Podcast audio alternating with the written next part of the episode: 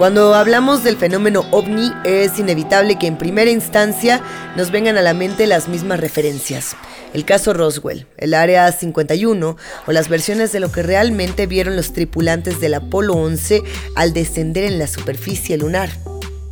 Quizá, si somos muy afortunados, también pensemos en alguna experiencia propia, algo que vimos, incluso algo que nos relató alguna persona de nuestra máxima confianza y que no ponemos en duda.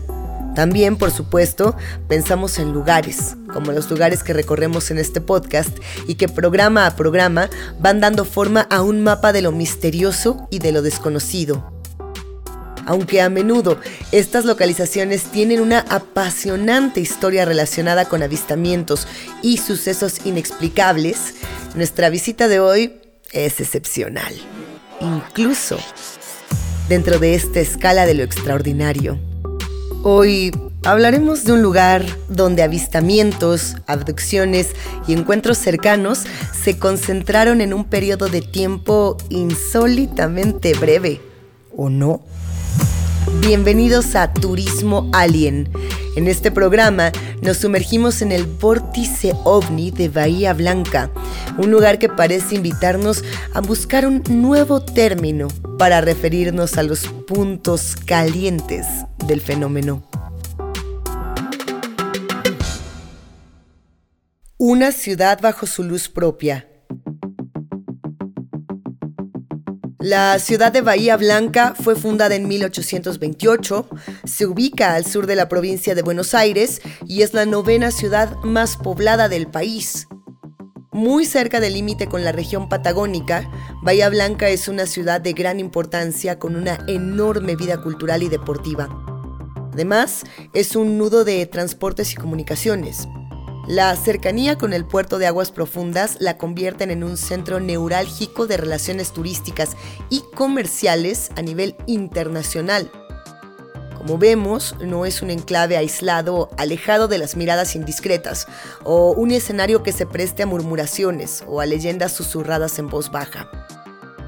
Las constantes idas y venidas han mantenido a la ciudad en el centro de la actividad humana y productiva durante décadas. Allí las rutinas están bien señalizadas y no hay tiempo que perder. Es una urbe pragmática y veloz donde todo fluye, día y noche, para que el tráfico de productos no se detenga. No parece a primera vista un lugar donde uno esperaría toparse con lo inexplicable. Pero claro, quizá la mayor característica de lo inexplicable sea la de ser impredecible. Pongamos un poco de contexto. Allá por la década del 50, dos guerras mundiales habían llevado a la humanidad a observar los cielos con recelo, con inquietud.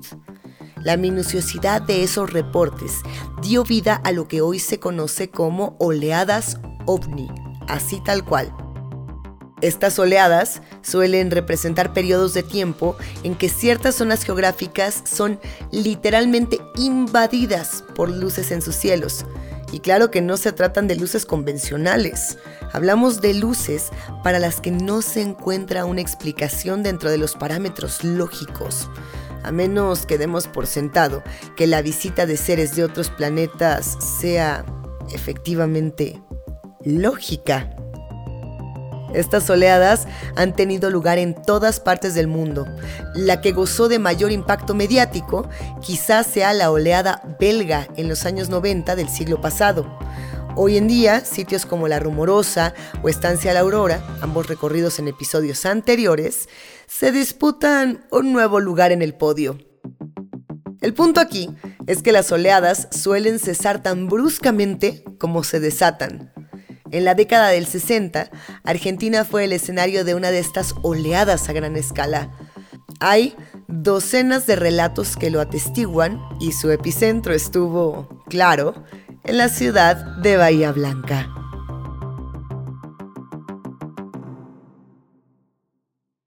Los sesentas, tumultos en la tierra y en el cielo.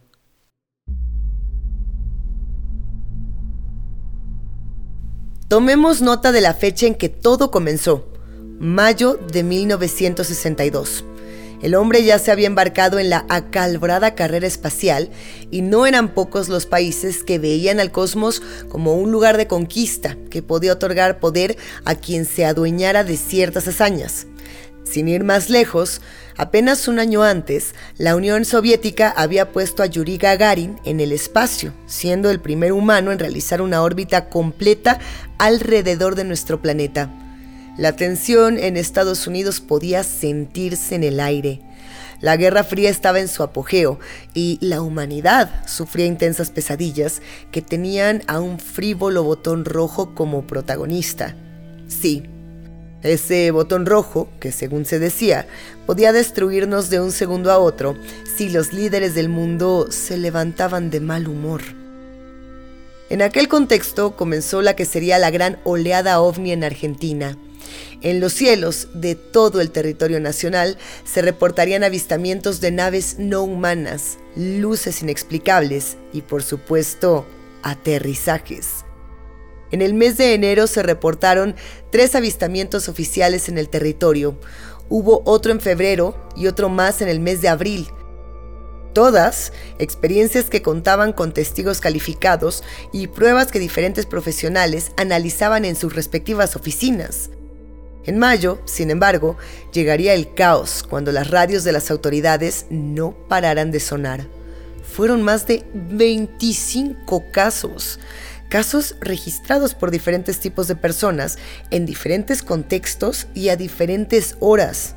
No había más patrón que la incertidumbre total. A lo largo de 1962 se contabilizaron 80 casos en toda la Argentina, de los cuales 8, y de los más importantes, ocurrieron en Bahía Blanca. Y esos 8 casos ocurrieron entre el 9 y el 22 de mayo. Antes de que terminara el mes, ya se hablaba de Bahía Blanca como la capital nacional de los ovnis. Algo había en la ciudad que parecía atraer a los visitantes interplanetarios. Durante aquel periodo, el aluvión de testimonios ocupaba las noticias con un caso nuevo cada día. Imaginemos por un momento la intensidad de la situación. Era una época en la que no había internet ni redes sociales. Las personas leían el periódico o escuchaban la radio para luego comentar entre ellas lo que sucedía, primero con una especie de eh, escepticismo risueño, luego con alerta. Hubo incluso quienes llegaron a hablar de una inminente invasión. Y es que, a decir verdad, razones no faltaban. El comienzo de la incursión ovni. El día 9 de mayo de 1962 ocurrió lo que podría ser el comienzo de una película de ciencia ficción. Todos los ingredientes estaban sobre la mesa. Un empleado de la base naval de Puerto Belgrano, ubicada apenas a 20 kilómetros de la ciudad de Bahía Blanca, se desplazaba en su camioneta Jeep acompañado de algunos amigos por la Ruta Nacional 35 el grupo había quedado de acuerdo en tomarse un descanso y organizó una excursión de casa. Todo era completamente normal para ellos. Entre risas y chismes transcurría un miércoles como cualquier otro. Un miércoles que, aunque no lo sabían, estaba a punto de convertirse en un antes y después en sus vidas. Sin previo aviso, algo apareció en el cielo sobre el costado de la ruta y a una altura considerable. Los hombres pudieron ver que aquello que flotaba sobre los campos de cultivo se trataba de un objeto de gran tamaño que mantenía la misma velocidad que la camioneta. Ante el estupor de los cazadores, de la enorme nave se desprendieron varios objetos luminosos más pequeños. El vehículo, de mayor tamaño, fue quedando atrás mientras el empleado de la base naval aceleraba. Al rato, aún antes de que pudieran terminar de preguntarse qué habían visto, se percataron de que una de las pequeñas luces perseguía al jeep. Durante varios kilómetros, la luz los escoltó y se mantuvo cerca, sin esfuerzo, sin emitir sonido alguno. Hasta que, al entrar en una zona poblada, desapareció tan de repente como habría llegado.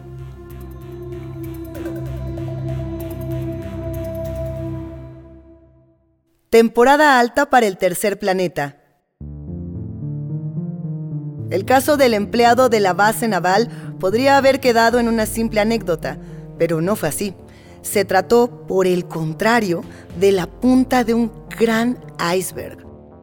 Apenas dos días después del ovni de la Ruta 35, los cielos dejaron ver de nuevo lo que tenían oculto en sus profundidades. El hecho fue relatado por el contraalmirante Eladio Vázquez.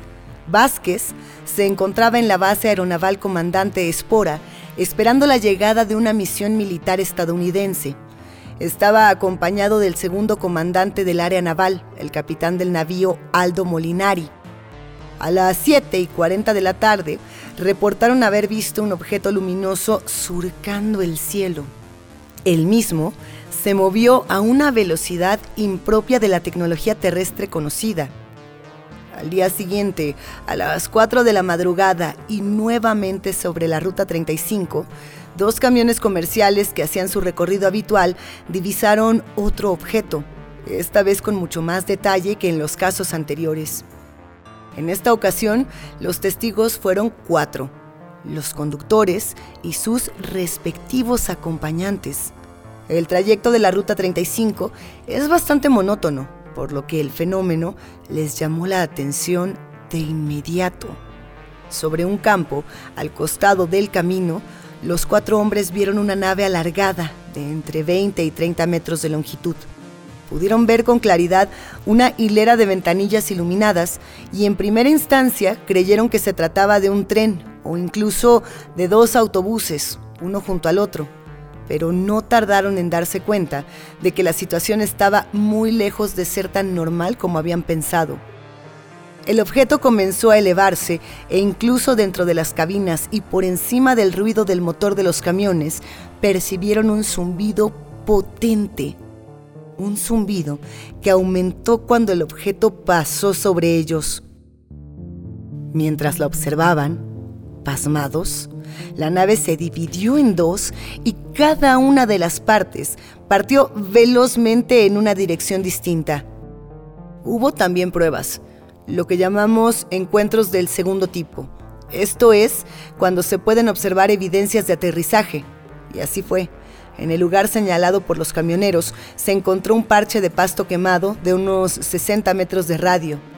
Dentro de la zona quemada también se encontraron marcas de color oscuro que fueron analizadas por el laboratorio de la Universidad Nacional del Sur. Resultaron ser residuos de carbono de calcio y potasio.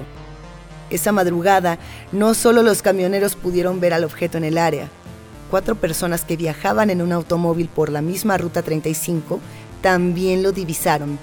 Acto seguido, vieron cómo la nave volaba a ras del suelo esquivando los árboles hasta que finalmente se elevó y se colocó encima del vehículo. Era tal la luminosidad que despedía el objeto que uno de los pasajeros sufrió una lesión en la retina. Aquello era apenas el principio. Bahía Blanca estaba en alerta. Llamadas, histeria y fotografías.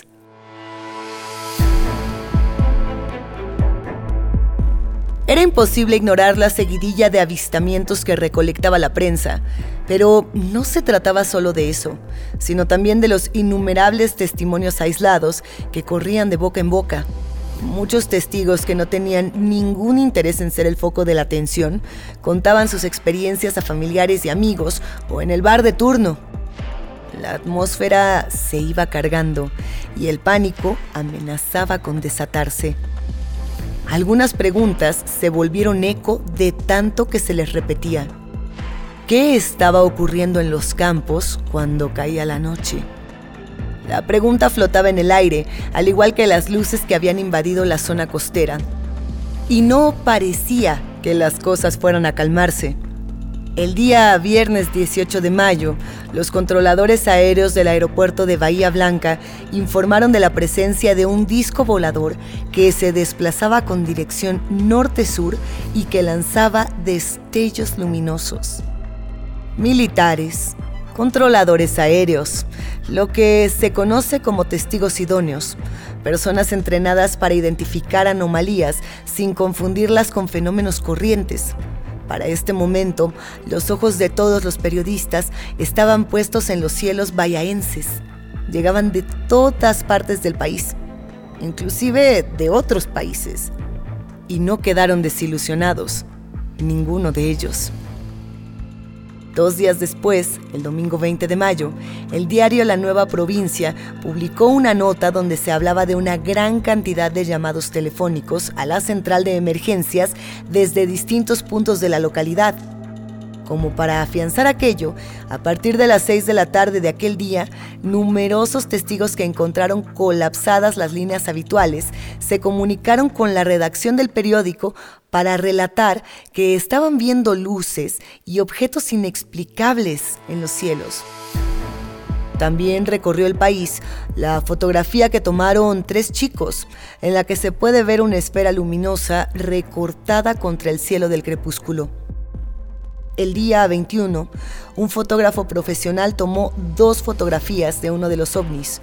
Una de ellas fue portada de la edición matutina de la nueva provincia. Según el fotógrafo, los objetos a la distancia tenían el tamaño de una pelota de fútbol. El día 22, un grupo de pilotos de la base de Espora pudieron observar objetos no identificados alrededor de las 20 horas. Desde la torre de control de la base corroboraron lo dicho por los pilotos.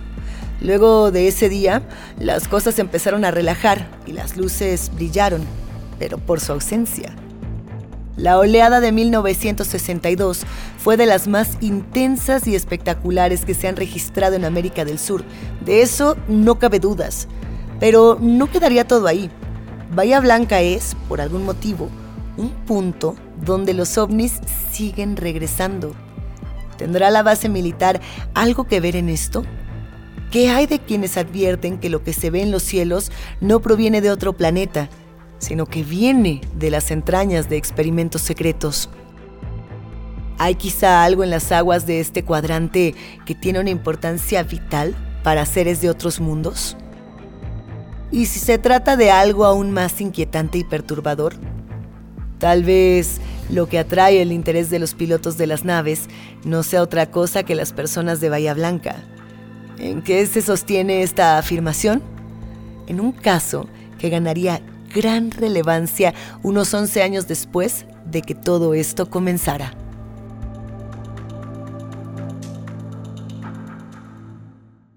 La abducción del camionero. Estamos en 1973, más precisamente pasada la medianoche del 28 de octubre. Un hombre de 25 años salió de su casa y subió a su camión Dodge 600. El nombre del camionero puede resultar conocido para los aficionados al fenómeno ovni, Dionisio Yanka. Le esperaba un largo viaje, tenía que entregar una carga de construcción en la ciudad de Río Gallegos, a 1800 kilómetros. Antes de salir, Dionisio había notado que una de las ruedas del camión estaba floja, pero tenía prisa y decidió partir de todas maneras. No tardaría en darse cuenta de que fue una mala decisión. El camión se bamboleaba peligrosamente y no tuvo más remedio que detenerse para cambiar el neumático cuando apenas había recorrido 20 kilómetros. Ensimismado en la tarea y maldiciendo su mala suerte, Yanka vio por el rabillo del ojo una luz amarillenta que se acercaba. Pensó que solo se trataba de un automóvil, pero la luz aceleró de repente, yéndose encima del distraído Dionisio, que quedó paralizado el joven cayó sentado contra el camión y entonces se posicionó de frente con la fuente de luz. No podía creerlo. La sangre se le volvió agua. Un objeto enorme, en forma de platillo, estaba suspendido en el aire, a menos de 10 metros de altura. Bajo el ovni vio a tres seres que caminaban hacia él.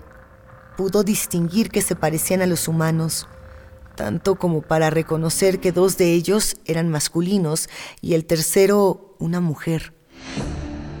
La descripción de Dionisio hablaba de seres rubios, altos y de vestimentas brillantes. Estos tres extraños rodearon al aterrado Dionisio y con un objeto que no alcanzó a ver, le realizaron un pequeño corte en la mano.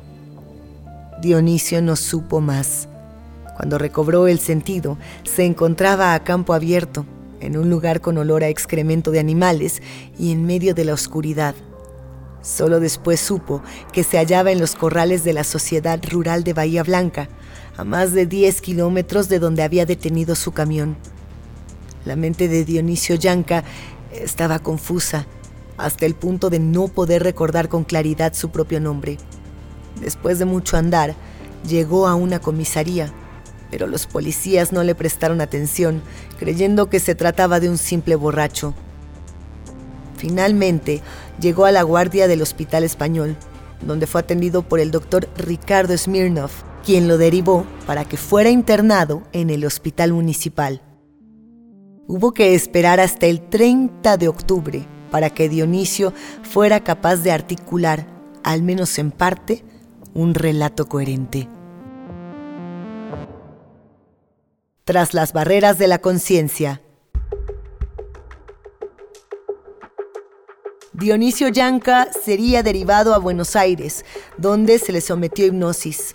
Las revelaciones encerradas en el subconsciente del joven transportista dieron forma a uno de los casos más resonantes de la ufología mundial.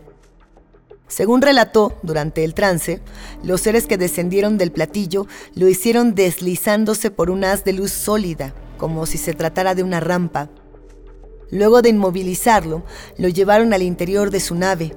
Dionisio recuerda que allí vio lo que hoy podemos reconocer como algo similar a pantallas LED. Los extraterrestres lo tranquilizaron, asegurándole que no pretendían hacerle daño de hecho, desde hacía mucho tiempo que visitaban la Tierra. Y le revelaron algo más. En palabras sencillas, querían saber si los humanos podían vivir en el mundo del que ellos provenían. Las declaraciones de Yanka no podían tomarse a la ligera, por lo que se recurrió a un recurso extremo. Dionisio Yanka sería sometido al suero de la verdad, como se conoce al pentotal sódico. Se supone que esta droga provoca un estado de relajación tal que los mecanismos de defensa psicológicos se desactivan. En resumen, es imposible mentir.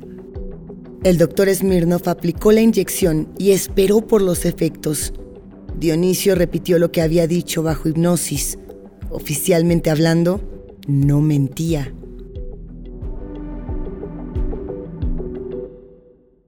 Dionisio hoy.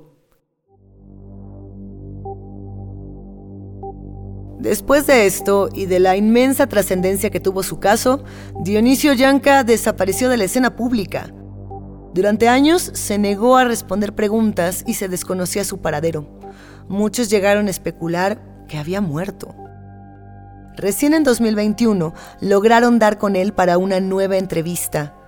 Tantos años después, Dionisio mantiene su relato, pero más allá de lo traumático de la experiencia en sí, su peor recuerdo proviene de las sesiones con el suero de la verdad. El hombre reveló que fue inoculado muchas veces y los efectos secundarios del pentonal se hicieron sentir. Dionisio acusó náuseas, piel escamada, mareos. El tratamiento se repetía cada dos o tres días. Al parecer, nadie quería creer que aquello que el camionero repetía una y otra y otra vez podía ser verdad.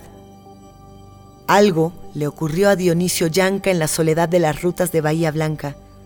Algo fantástico y terrible. El hecho de que repitiera tan tenazmente su relato como si fuera una grabación, cuando estaba bajo los efectos de una droga infalible, ¿no nos sugiere quizá algo más? Tal vez lo que en realidad sucedió aquella noche no fue tan amable como él recuerda.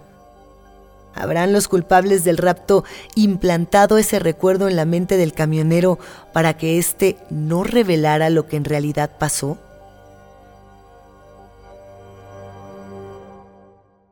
Conclusiones.